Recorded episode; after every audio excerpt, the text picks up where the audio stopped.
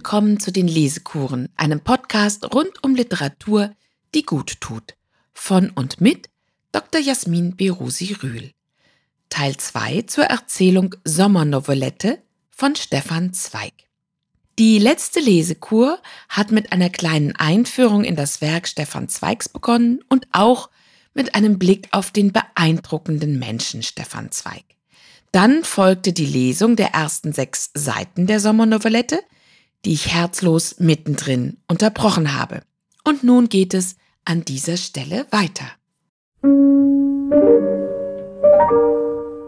Der Morgen kam, ich beobachtete sie vom Garten aus, sah ihre ungläubige Überraschung, ihr jähes Erschrecken, sah die rote Flamme, die über die blassen Wangen schoss und hastig bis tief in die Kehle lief sah ihr hilfloses Umblicken, das Zucken, die diebische Bewegung, mit der sie den Brief verbarg, und dann, wie sie unruhig nervös saß, das Frühstück kaum berührend und schon wegschießend, hinaus, irgendwohin, in die schattigen, unbelebten Gänge, das geheimnisvolle Schreiben zu entziffern.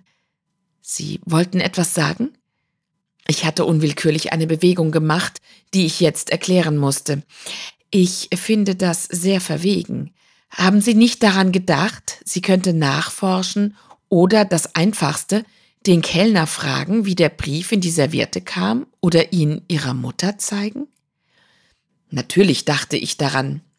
Aber hätten Sie das Mädchen gesehen, dieses furchtsame, verschreckte, liebe Geschöpf, das sich immer ängstlich umsah, wenn sie einmal etwas lauter gesprochen hatte, dann wäre Ihnen jedes Bedenken verflogen. Es gibt Mädchen, deren Schamhaftigkeit so groß ist, dass sie mit ihnen das Äußerste wagen können, weil sie so hilflos sind und lieber das Ärgste erdulden, ehe sich mit einem Worte anderen anzuvertrauen.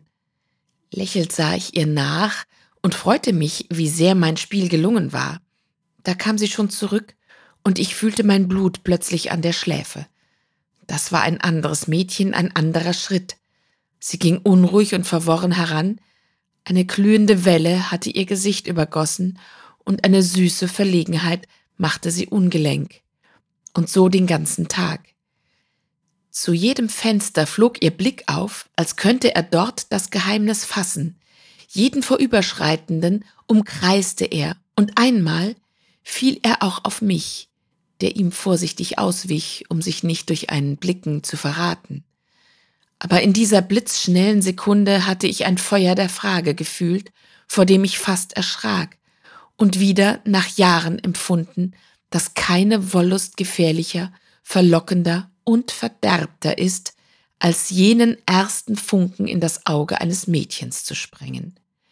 Ich sah sie dann zwischen den beiden sitzen, mit schläfrigen Fingern, und sah, wie sie manchmal hastig an eine Stelle ihres Kleides griff von der ich sicher war, dass sie den Brief verbarg.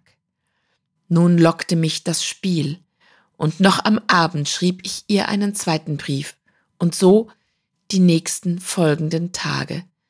Es wurde mir ein eigener, erregender Reiz, die Empfindungen eines verliebten jungen Menschen in meinen Briefen zu verkörpern, Steigerungen einer Leidenschaft zu erfinden, die nur ersonnen war.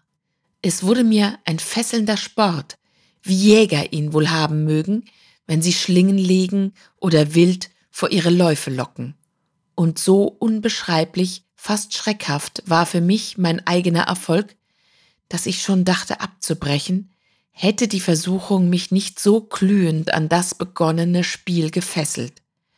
Eine Leichtigkeit, eine wilde Wirrnis wie von Tanz kam in ihren Gang, eine eigene fiebrige Schönheit brach aus ihren Zügen. Ihr Schlaf musste ein Warten und Wachen auf den Brief des Morgens sein, denn ihr Auge war dunkel in der Frühe verschattet und unstet in seinem Feuer. Sie begann auf sich zu achten, trug Blumen in ihrem Haar. Eine wunderbare Zärtlichkeit gegen alle Dinge beschwichtigte ihre Hände.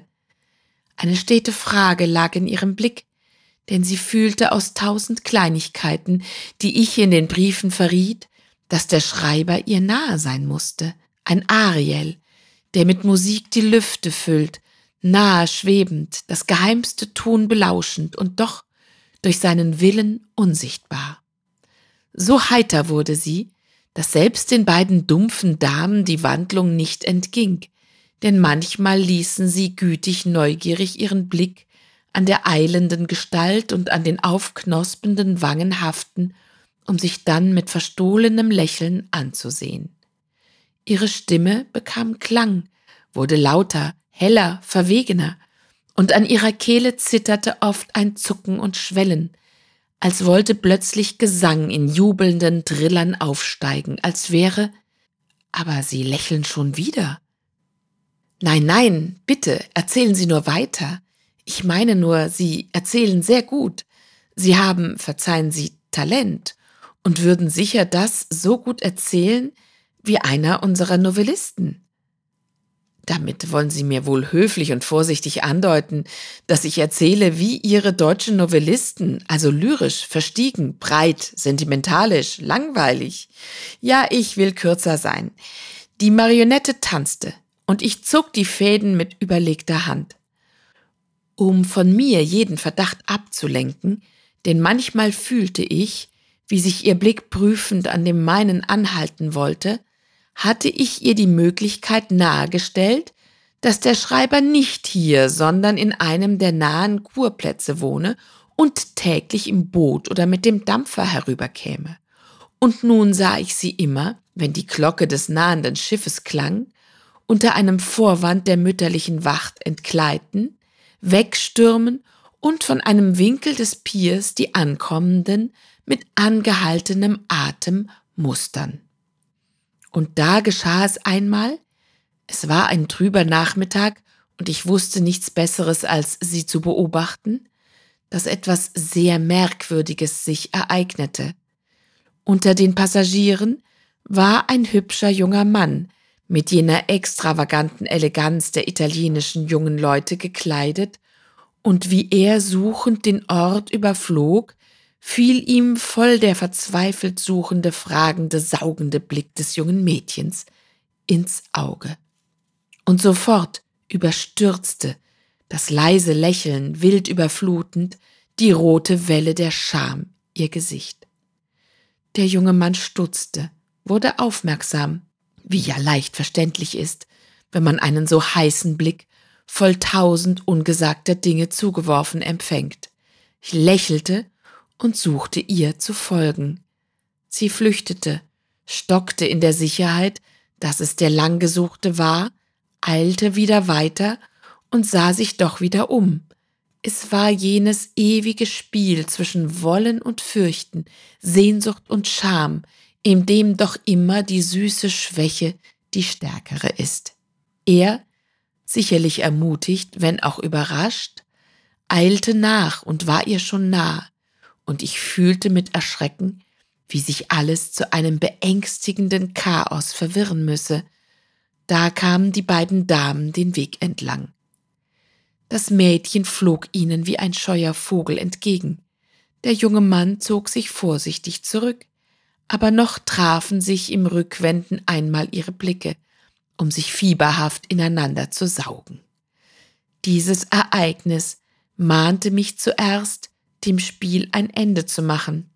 Aber doch, die Verlockung war zu stark, und ich entschloss mich, diesen Zufall als willigen Gehilfen zu wählen und schrieb ihr am Abend einen ungewöhnlich langen Brief, der ihre Vermutung bestätigen musste. Es reizte mich nun, mit zwei Personen zu agieren. Am nächsten Morgen erschreckte mich die zitternde Verwirrung in ihren Zügen. Die schöne Unrast war einer mir unverständlichen Nervosität gewichen. Ihre Augen waren feucht und gerötet wie von Tränen. Ein Schmerz schien sie im tiefsten zu durchdringen. All ihr Schweigen schien nach einem wilden Schrei zu drängen. Dunkel lag um ihre Stirne eine düstere, herbe Verzweiflung in ihren Blicken, während ich gerade diesmal klare Freude erwartet hatte. Mir wurde bange. Zum ersten Mal drängte sich etwas Fremdes ein. Die Marionette gehorchte nicht und tanzte anders, als ich wollte. Ich grübelte nach allen Möglichkeiten und fand keine.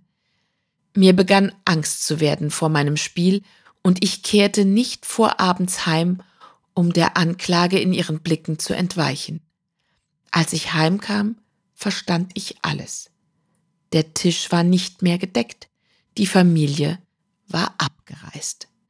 Sie hatte fort müssen, ohne ihm ein Wort sagen zu können, und konnte den ihren nicht verraten, wie sehr ihr Herz noch an einem einzigen Tage, an einer Stunde hing. Sie war fortgeschleppt worden aus einem süßen Traum in irgendeine klägliche Kleinstadt. Daran hatte ich vergessen. Und ich fühle jetzt noch, wie eine Anklage, diesen letzten Blick, diese furchtbare Gewalt von Zorn, Qual, Verzweiflung und bitterstem Weh, das ich, wer weiß wie weit, in ihr Leben hineingeschleudert habe. Er schwieg. Mit uns war die Nacht gegangen, und von dem durch Gewölk verhangenen Mond ging ein eigentümlich klirrendes Licht aus. Zwischen den Bäumen schienen Funken und Sterne zu hängen und die bleiche Fläche des Sees. Wir gingen wortlos weiter. Endlich brach mein Begleiter das Schweigen. Das war die Geschichte. Wäre es nicht eine Novelle? Ich weiß nicht. Es ist jedenfalls eine Geschichte, die ich mit den anderen mir bewahren will, für die ich ihnen schon dankbar sein muss. Aber eine Novelle? Ein schöner Einsatz, der mich verlocken könnte, vielleicht. Denn diese Menschen, sie streifen sich nur, sie beherrschen sich nicht ganz, es sind Ansätze zu Schicksalen, aber kein Schicksal. Man müsste sie zu Ende dichten. Ich verstehe, was Sie meinen. Das Leben des jungen Mädchens, die Heimkehr in die Kleinstadt, die furchtbare Tragik der Alltäglichkeit. Nein, nicht das so sehr. Das junge Mädchen interessiert mich weiter nicht. Junge Mädchen sind immer uninteressant, so merkwürdig sie sich auch selbst dünken, weil ihre ganzen Erlebnisse nur negative und darum zu ähnliche sind. Das Mädchen in diesem Falle heiratet, wenn ihre Zeit gekommen ist, den braven Bürgersmann daheim, und diese Affäre bleibt das blühende Blatt ihrer Erinnerungen. Das Mädchen interessiert mich nicht weiter. Das ist merkwürdig. Ich wieder weiß nicht, was sie an dem jungen Mann finden können. Solche Blicke, dieses Feuer im Vorübersprühen, fängt jeder in seiner Jugend. Die meisten bemerken es gar nicht, die anderen vergessen rasch daran. Man muss alt werden, um zu wissen, dass gerade dies vielleicht das edelste und tiefste ist, das man empfängt, das heiligste Vorrecht der Jugend. Es ist auch gar nicht der junge Mann, der mich interessiert, sondern ich würde den älteren Herrn, den Briefschreiber, umformen, ihn zu Ende dichten. Ich glaube, in keinem Alter schreibt man ungestraft feurige Briefe und träumt sich in die Gefühle einer Liebe hinein. Ich würde darzustellen versuchen, wie aus dem Spiele ernst wird, wie er das Spiel zu beherrschen glaubt, da das Spiel schon ihn beherrscht. Die erwachende Schönheit des Mädchens, die er als Beobachter nur zu sehen vermeint, reizt und fasst ihn tiefer. Und der Augenblick, da ihm plötzlich alles entkleidet, gibt ihm eine wilde Sehnsucht nach dem Spiel und dem Spielzeug. Mich würde jene Umkehr in der Liebe reizen, die die Leidenschaft eines alten Mannes, der eines Knaben sehr ähnlich machen muss, weil beide sich nicht ganz vollwertig fühlen. Ich würde ihm das Bangen und die Erwartung geben. Ich ließe ihn unstet werden, ihr nachreisen, um sie zu sehen und doch im letzten Augenblick sich nicht in ihre Nähe wagen. Ich ließe ihn an denselben Ort wieder zurückkommen, in der Hoffnung, sie wiederzusehen, den Zufall zu beschwören, der dann immer grausam ist. In dieser Linie würde ich mir die Novelle denken und sie wäre dann verlogen, falsch, unmöglich. Ich schrak auf. Die Stimme fuhr hart, heiser, zitternd und fast drohend in meine Worte. Nie hatte ich bei meinem Begleiter eine solche Erregung gesehen. Blitzschnell ahnte ich, woran ich unbedachtsam getastet hatte, und wie er so hastig stehen blieb, sah ich, peinlich berührt, sein weißes Haar schimmern. Ich wollte rasch ablenken, umbiegen. Aber da sprach er schon wieder und jetzt ganz herzlich und dunkelweich mit seiner ruhenden, tiefen Stimme, die von leiser Melancholie schön getönt war. Oder Sie mögen recht haben, es ist ja viel interessanter. L'amour coûte cher au Villard. So hat, glaube ich, Balzac eine seiner rührendsten Geschichten genannt, und es ließen sich noch viele zu dem Titel schreiben. Aber die alten Leute, die davon das Heimlichste wissen, erzählen nur gern von ihren Erfolgen und nicht von ihren Schwächen.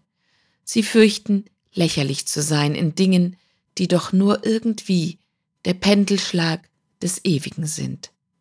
Glauben Sie wirklich, dass es ein Zufall war, dass gerade jene Kapitel der Memoiren des Casanova verloren gegangen sind, wo er altert, wo aus dem Hahn ein Hahnrei, aus dem Betrüger der Betrogene wird? Vielleicht wurde ihm nur die Hand zu schwer und das Herz zu eng. Er bot mir die Hand. Nun war seine Stimme wieder ganz kühl, ruhig und unbewegt. Gute Nacht. Ich sehe, es ist gefährlich, jungen Leuten in Sommernächten Geschichten zu erzählen. Das gibt leicht törichte Gedanken und allerhand unnötige Träume. Gute Nacht. Und er ging mit seinen elastischen, aber doch von den Jahren schon verlangsamten Schritten ins Dunkel zurück. Es war schon spät, aber die Müdigkeit, die sonst von der Wärme der weichen Nächte mich früh befing, war heute zerstreut durch die Erregung, die im Blute aufklingt, wenn einem Seltsames widerfährt oder wenn man Fremdes für einen Augenblick wie eigenes erlebt. So ging ich den still dunklen Weg entlang bis zur Villa Carlotta, die mit marmorner Treppe in den See niedersteigt, und setzte mich auf die kühlen Stufen. Wunderbar war die Nacht. Die Lichter von Bellagio, die früher nahe wie Leuchtkäfer zwischen den Bäumen funkelten, schienen nun unendlich ferne über dem Wasser, und langsam fielen sie, eins nach dem anderen, in das schwere Dunkel zurück. Schweigsam lag der See, blank wie ein schwarzer Edelstein und doch von wirrem Feuer an den Kanten und wie weiße Hände zu hellen Tasten, so griffen die plätschernden Wellen mit leisem Schwall die Stufen auf und nieder. Endlos hoch schien die bleiche Himmelsferne, auf der tausender Sterne funkeln war. Ruhevoll, in blitzendem Schweigen stand sie.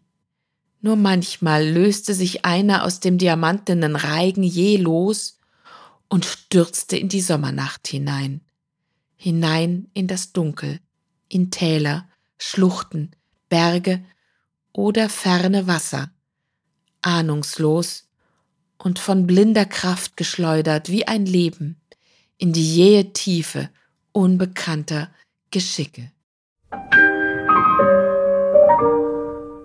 Wenn wir die Erzählung genau gelesen haben, werden wir zu dem Ergebnis gelangen, dass es in ihr nicht wirklich um das erste Erlebnis dieses Mädchens geht, sondern vielmehr um eines der letzten Erlebnisse des Mannes, der dem Erzähler die Geschichte erzählt hat.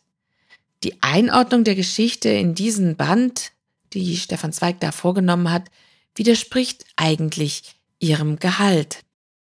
Im Spiegellexikon und in der Buchwerbung heißt es, das Thema der Novellen Geschichte in der Dämmerung die der Gouvernante, Brennendes Geheimnis und Sommernovellette ist die seelische Not und Gefühlsverwirrung, die die erste Liebe in jungen Menschen hervorruft. Freilich, die Geschichte mag auch im Leser, im Hörer einiges hervorrufen, denn die unerhörte Begebenheit, von der wir hier hören, ist eine Übergriffigkeit. Ja, vielleicht eine Scheußlichkeit, mit den Gefühlen dieses jungen Mädchens so zu spielen und sie dann auch noch als Marionette zu betrachten. Doch das Ganze kehrt sich ja im Verlauf der Geschichte um und schlägt sozusagen auf den Erzähler zurück. Ich gehe jetzt die Sommernovellette von vorne nach hinten durch und lese jeden einzelnen der besonders schönen Sätze noch einmal. Der Anfang lautete so. Den Augustmonat des vergangenen Sommers verbrachte ich in Cadenabia, einem jener kleinen Orte am Comer See, die dort zwischen weißen Villen und dunklem Wald so reizvoll sich bergen. Still und friedsam, wohl auch in den lebendigeren Tagen des Frühlings, wenn die Reisenden von Bellagio und Menaggio den schmalen Strand beschwärmen, war das Städtchen in diesen warmen Wochen eine duftende, sonnenbeglänzte Einsamkeit. Mit den weißen Villen und dem dunklen Wald haben wir gleich zu Beginn das Gegensatzpaar von Natur und Zivilisation in hell und dunkel. Doch die Villen bergen sich reizvoll. Sie liegen also geschützt und das ganze Städtchen Cadenapia liegt still und friedsam. Den Ort Cadenapia am Comer See, den gibt's natürlich wirklich. Alles ist geografisch richtig erfasst. Der Herr, der sich zum Erstaunen des Ich-Erzählers immer noch hier aufhält, ist älter und sehr vornehm kultiviert. Er ist ein Mitteltypus zwischen korrektem englischem Staatsmann und einem Pariser Coureur. Ja, was ist denn ein Coureur? Das ist französisch Läufer und Rennfahrer. Coureur de Jupon, ein Schürzenjäger. Auch das. Eigentlich ist er Liefländer. Liefland ist bekanntlich eine historische Landschaft, heute Estland und Lettland. Seit dem 13. Jahrhundert war das Deutsch Ordensland, ab 1524 protestantisch. Auch unter russischer Herrschaft seit 1721 blieben Großgrundbesitz und Stadtbürgertum Livlands deutschsprachig dominiert.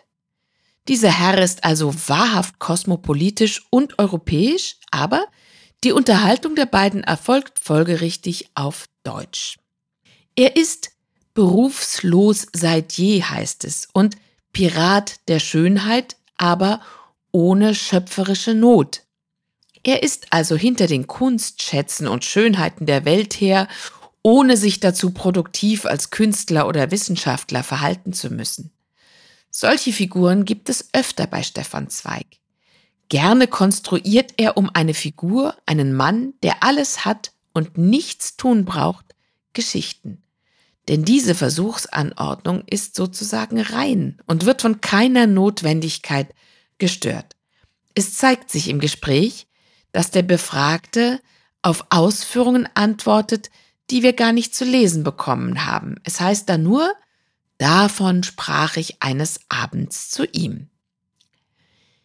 Wir können aber aus der Antwort schließen, dass der Ich-Erzähler sich als Künstler, ja als Schriftsteller offenbart hat womit die Erzählsituation noch weiter begründet ist. Offenbar hat der Ich-Erzähler im Gespräch gefragt, was denn bliebe, wenn man so in den Tag hineingelebt habe, ohne etwas zu hinterlassen. Er muss wohl auch nach Erinnerungen gefragt haben, die man ja immerhin zeitlebens bei sich hat.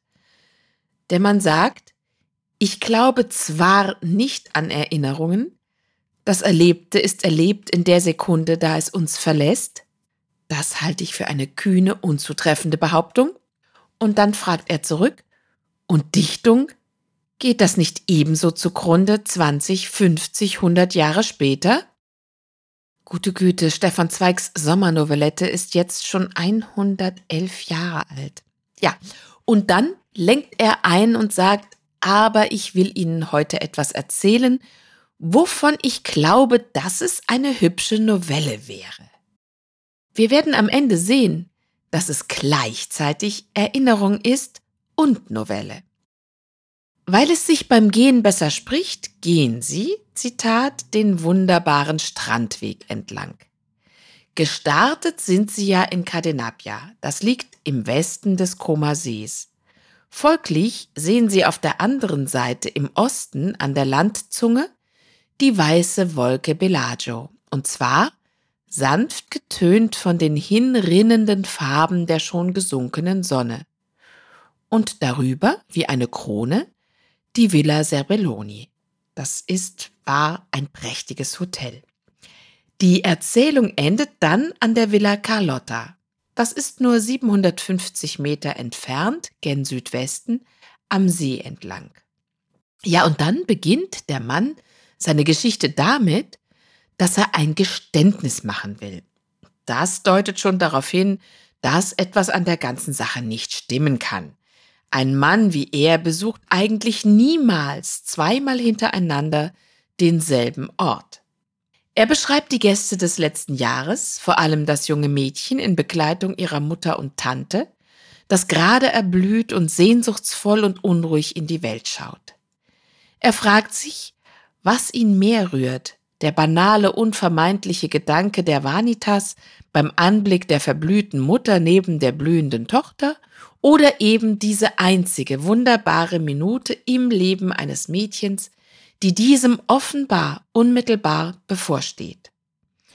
Einmal schaut er also mit seinem eigenen Blick des älteren Menschen, der sich sicher ist, dass er in jedem Traum schon die Enttäuschung steckt, und andererseits aus dem Blickwinkel des Mädchens.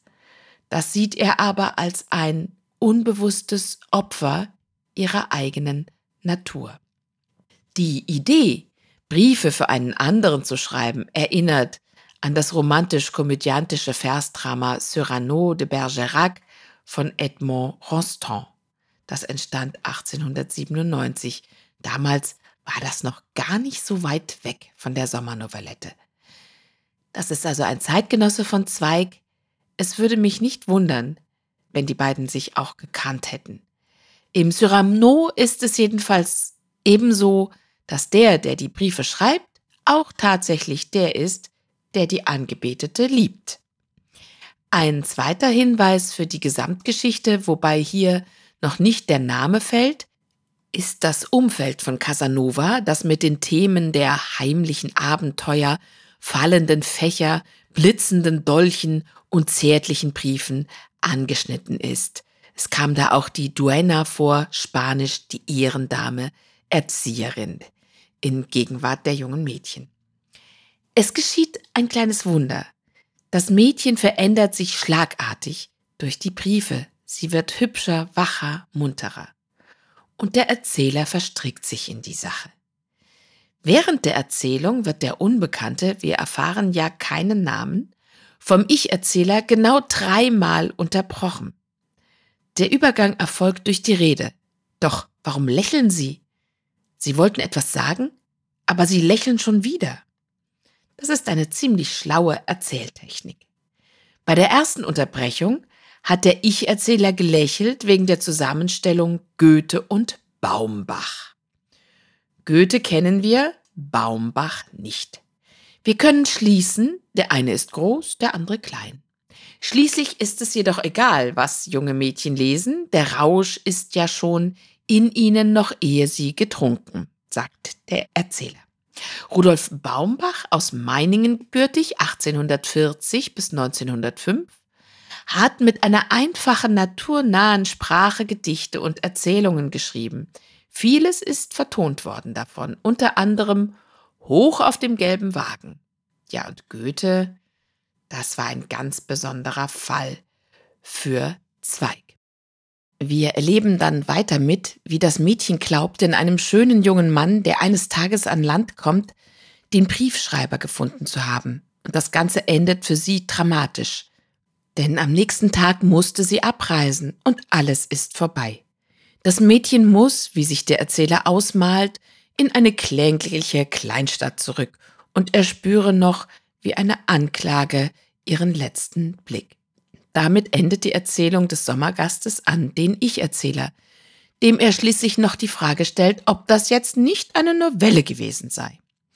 Wir schauen vor der Beantwortung dieser Frage aber erst noch einmal auf den See und damit auf die Naturmetaphorik bei Zweig. Das Mädchen blickt still mit einem träumerischen, unbewegten Blick über den See hin, wohl Tag für Tag.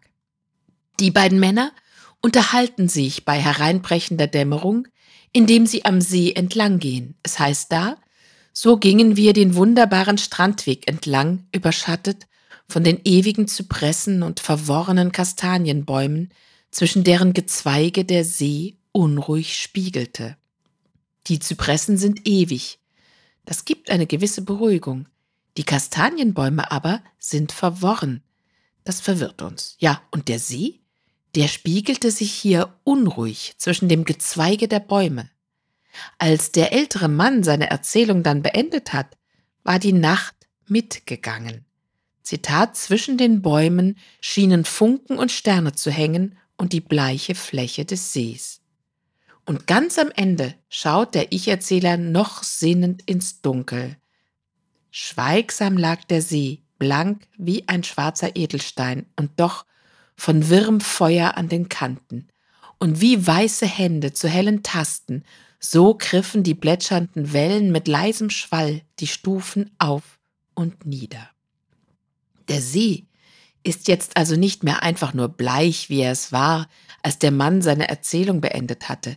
Wir sind einen Schritt weiter. Der See erscheint wie ein irisierendes Wunderwerk der Natur.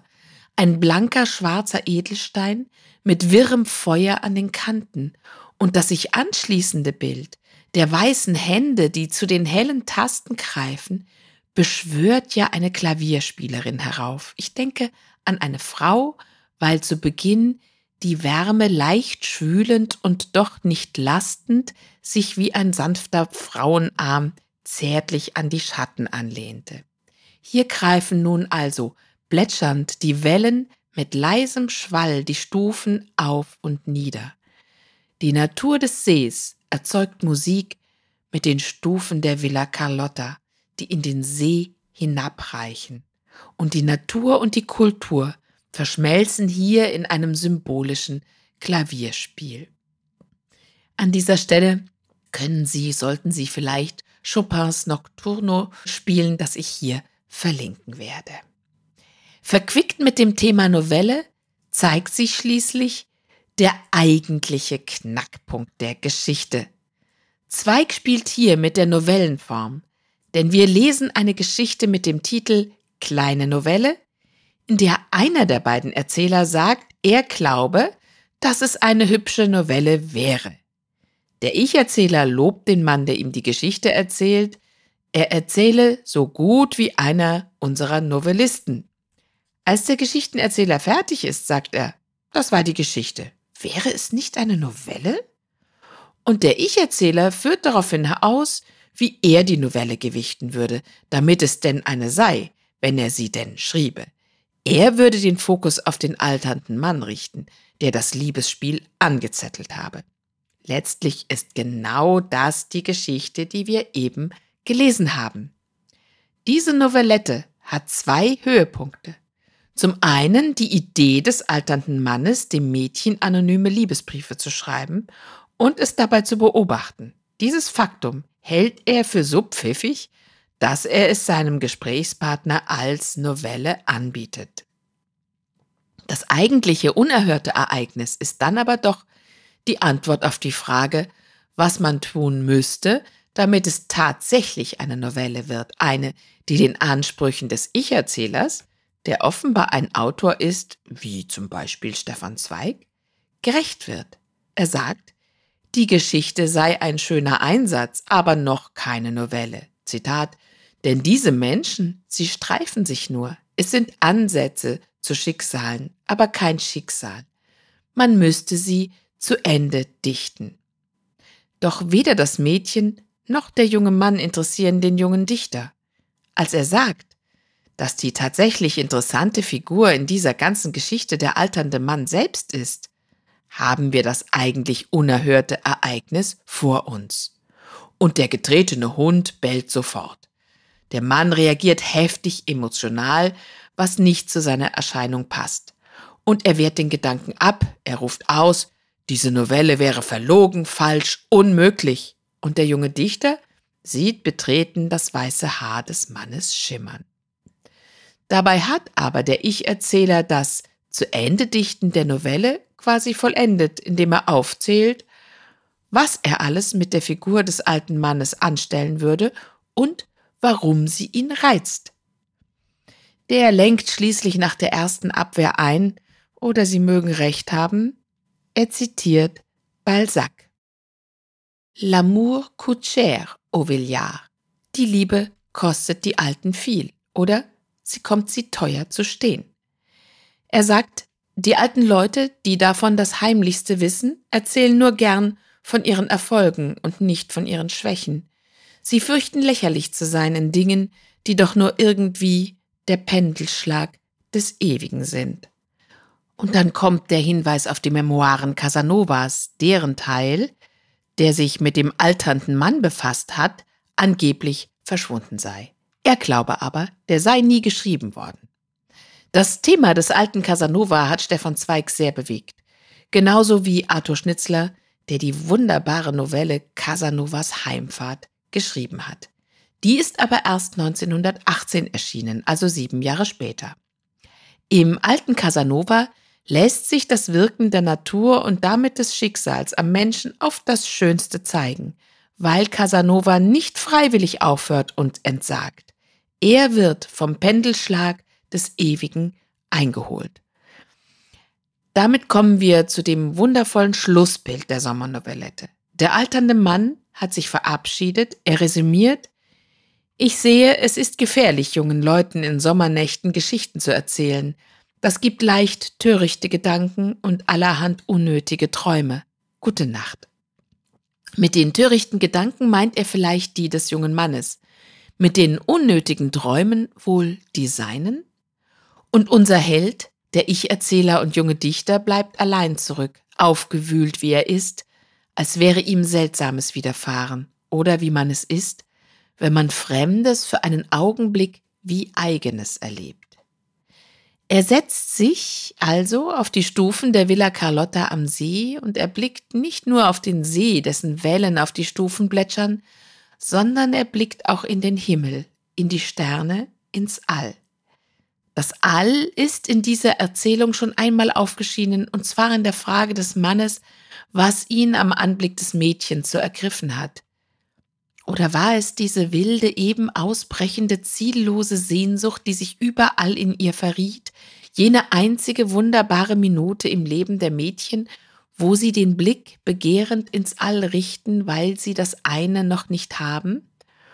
Und der Satz geht dann komplett desillusionierend so weiter, an das sie sich dann klammern und an dem sie dann faulend hängen wie Algen am schwimmenden Holz. Dieser begehrende Blick ins All, in dem Augenblick, wo die Kindheit überwunden wird, wo mit der Sexualität eine kosmische Macht in das Leben eines jeden jungen Menschen eingreift, ein Wille, der durch ihn hindurchgeht, der nicht der seine sein muss, dem er sich stellen muss. Die Sommernovellette hat Andeutungen gemacht, dass unser Held sich der Liebe und der Lust, der Verführung und Freude gestellt hatte. Er habe bei seinem Spiel mit den Briefen nach Jahren wieder empfunden, dass, Zitat, keine Wollust gefährlicher und verlockender ist, als jenen ersten Funken in das Auge eines Mädchens zu sprengen. So wie dieses unendliche, unbeeinflussbare All am Anfang steht, so steht es auch am Ende. Der alternde und alte Casanova hat keine Chance mehr bei den jungen Frauen. Nicht unbedingt, weil er nicht mehr taugt, sondern weil die Zeit über ihn hinweggegangen ist. So ist das Schicksal der jungen Menschen im Grunde deshalb keines, weil sie es gar nicht ermessen können. Wir denken an Don Draper in der Serie Mad Men. Die jungen Menschen wissen gar nichts. Sie wissen nicht einmal, dass sie jung sind. Doch das letzte Wort hat natürlich nicht Don Draper, sondern das hat Stefan Zweig. Endlos hoch schien die bleiche Himmelsferne, auf der tausender Sterne funkeln war. Ruhevoll, in blitzendem Schweigen standen sie.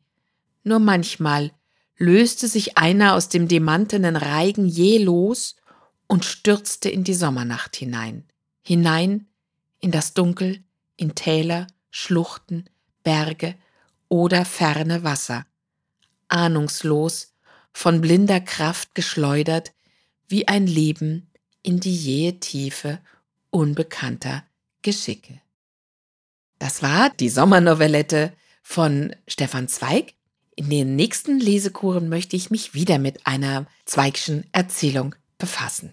Ich freue mich, dass Sie bis hierher dieser Lesekur gelauscht haben und vielleicht auch schon andere Folgen angehört haben. Wenn Ihnen die Lesekuren gefallen, dann folgen Sie meinem Podcast doch auf Spotify, iTunes, Amazon Music und überall sonst, wo es Podcasts gibt. Und vor allem empfehlen Sie diese Lesekuren gerne weiter.